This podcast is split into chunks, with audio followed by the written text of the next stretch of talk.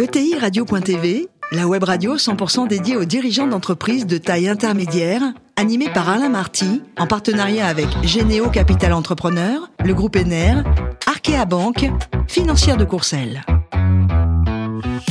Bonjour à toutes et à tous, bienvenue à bord de ETI Radio. Vous êtes plus de 43 000 dirigeants d'entreprises abonnés à nos podcasts et vous pouvez réagir sur les réseaux sociaux. À mes côtés, pour co-animer cette émission, Alain Hervé, membre du directoire en charge du pôle commercial d'Arkea Banque Entreprise et institutionnelle, ainsi que Mathieu Bénat, qui est le président, le PDG de Financière de Courcelles. Bonjour à tous les deux. Bonjour Alain. Aujourd'hui, on a le grand plaisir d'accueillir Aurélie Gobinet, qui est vice-présidente du groupe Partenaire. Bonjour Aurélie. Bonjour Alain. Alors, vous êtes né à Blois, diplômé de l'EM Lyon et de Bocconi.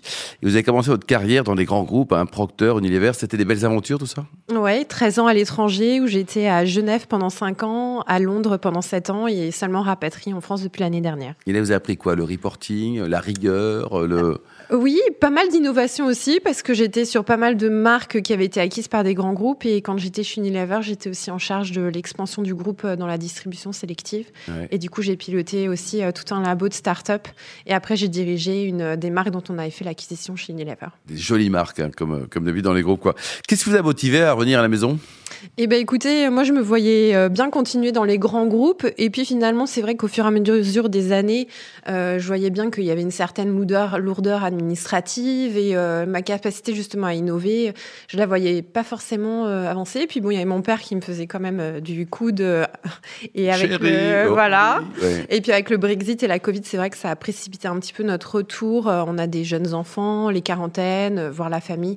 C'est vrai que ça nous a rapprochés de la France et du coup, j'ai fait le choix l'année dernière de rentrer et prendre la suite. Alors le groupe, donc c'est le groupe partenaire. Donc c'est papa qui l'a créé? Oui, c'est mon père qui l'a créé il y a 35 ans. un fonds de commerce, une agence de travail temporaire à Orléans. À Orléans, d'accord. Mhm. Et puis, euh, bah, l'entreprise a grandi par croissance organique en s'étendant dans la région centre, en Vendée, dans le nord. Et puis maintenant, c'est un, voilà, un vrai groupe, une belle ETI. Voilà, une belle ETI. Et alors, bosser en famille, c'est pas trop dur Vous en pas trop? Eh ben, écoutez, pour l'instant, euh, ça se passe plutôt bien. Euh, mon Il y a qui père... papa qui travaille Non, juste mon ah, père. Juste mon père. Il y a mon frère qui était dans le groupe pour gérer la partie innovation digitale. maintenant, qui est parti, comme toute nouvelle génération, il surfe à Biarritz tout en faisant ses études de Sorbonne oh, pour être data scientist et nous consulter en mode projet euh, IT euh, et master. Euh, et, à part du groupe, les deux avaient commencé assez jeunes dans le groupe, peut-être pris trop précipitamment. Et donc, eux, ils ont préféré forger leur expérience par la suite peut-être pour revenir. du coup, moi, j'ai fait le choix inverse. Exactement. Alors aujourd'hui, donc c'est 550 millions d'euros de chiffre d'affaires, c'est ça, mhm. pour 900 collaborateurs. Et les différents métiers, ils sont larges hein, au sein du groupe. Hein oui, donc on a trois métiers principaux. Le premier, c'est euh, agence d'intérim. Le deuxième, c'est cabinet de recrutement. Et on fait aussi de la chaise de tête dans le médical. Euh, et puis nous, sur la partie recrutement et intérim, qui est quand même le cœur euh, du mhm. business, on est tout au corps de métier, donc industrie, agro, logistique, BTP. Donc on sert différents types de métiers, différents types d'industries. Et les clients de la PME au grand compte. Hein, Exactement. on a euh, des voilà, PME, euh, ce qu'on appelle diffus, euh, tout en ayant des accords cadres avec LVMH, Servier. Le capital de l'entreprise, donc il est, il est encore 100% familial. 100% familial. Oui. Bon, on en parlera peut-être tout à l'heure. Qu'est-ce que vous pensez du télétravail? C'est une horreur, non? Alors moi, j'ai toujours vécu dans des grands groupes à l'étranger où c'était euh, une notion qui était complètement établie.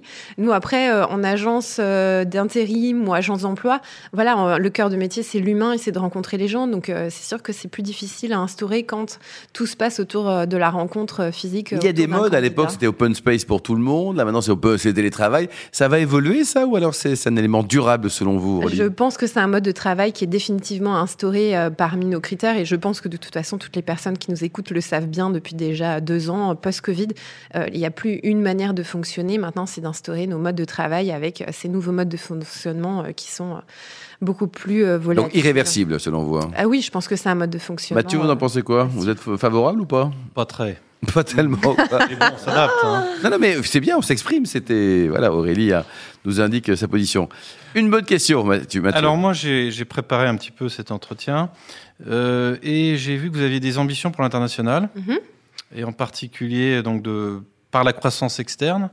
Est-ce que vous pouvez nous expliquer un peu plus en détail votre plan pour savoir un peu les pays où vous voulez aller et puis euh, comment vous allez financer tout ça finalement? Hmm.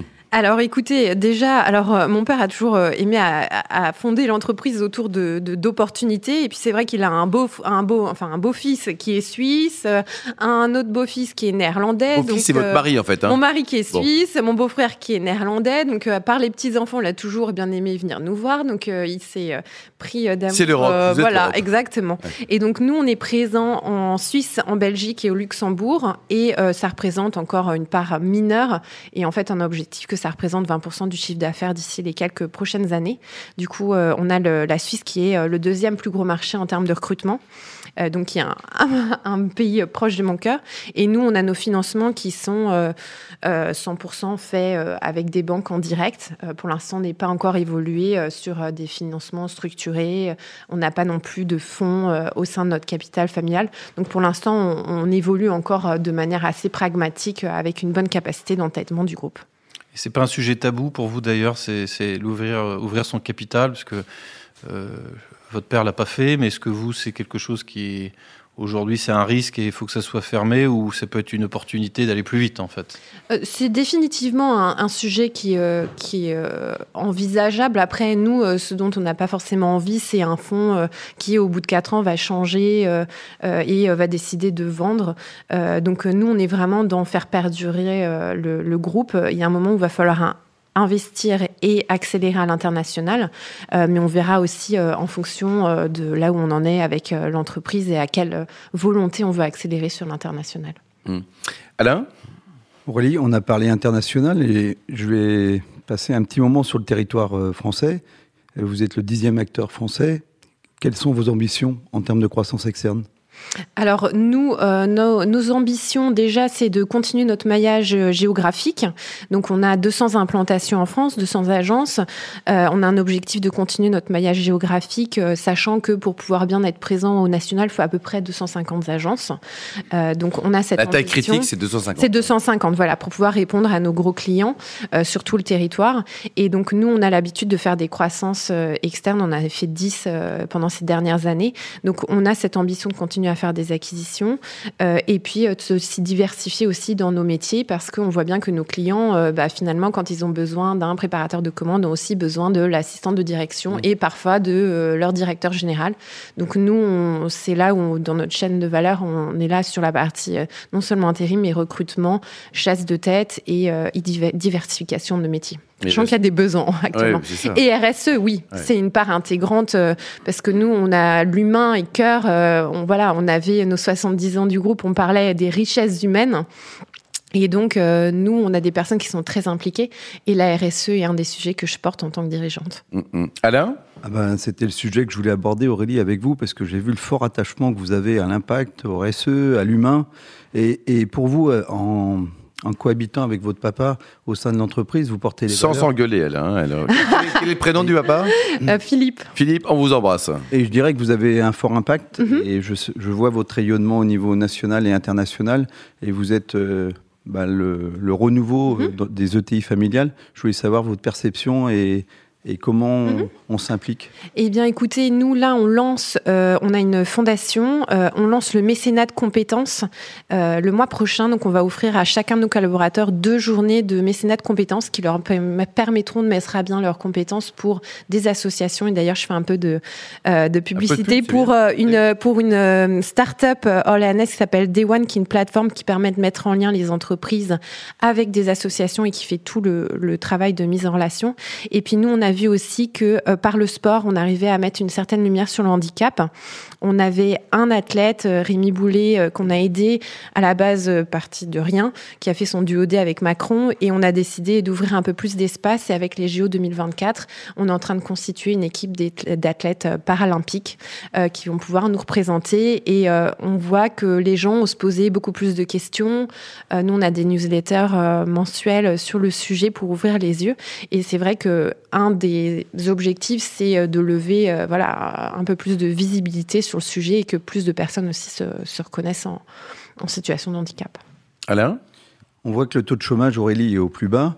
C'est quoi votre vision en termes de recrutement? Parce qu'on voit que toutes les ETI en France ont du mal à recruter. Mmh. Qu'est-ce que vous leur apportez comme valeur pour les accompagner, pour recruter? Vous avez trois heures. Alors, du coup, moi, je dirais il y a deux piliers fondamentaux. Il y en a un qui est euh, votre meilleur salarié et celui que vous avez actuellement, donc euh, qui est de miser sur les compétences. Nous, on vient de mettre une plateforme en place qui s'appelle Tout apprendre, qui permet à nos collaborateurs intérimaires et candidats d'évoluer en compétences. Et le 2, c'est euh, de recruter en innovant. Euh, c'est vrai que l'avantage en venant de grands groupes, euh, c'est la capacité à penser un petit peu en dehors, outside the box. Et c'est vrai que bah voilà, on fait du TikTok parce que c'est là où sont les candidats.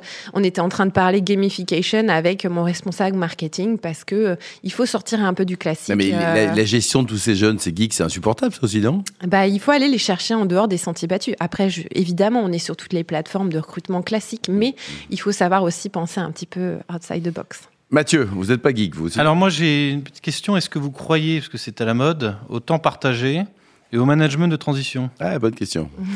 Est-ce que vous avez une filiale déjà ou une activité? Alors euh, oui, euh, ça c'est un des éléments de développement pour le groupe. Euh, oui, j'y crois profondément. Je pense qu'il y a besoin parfois d'externalisation des compétences.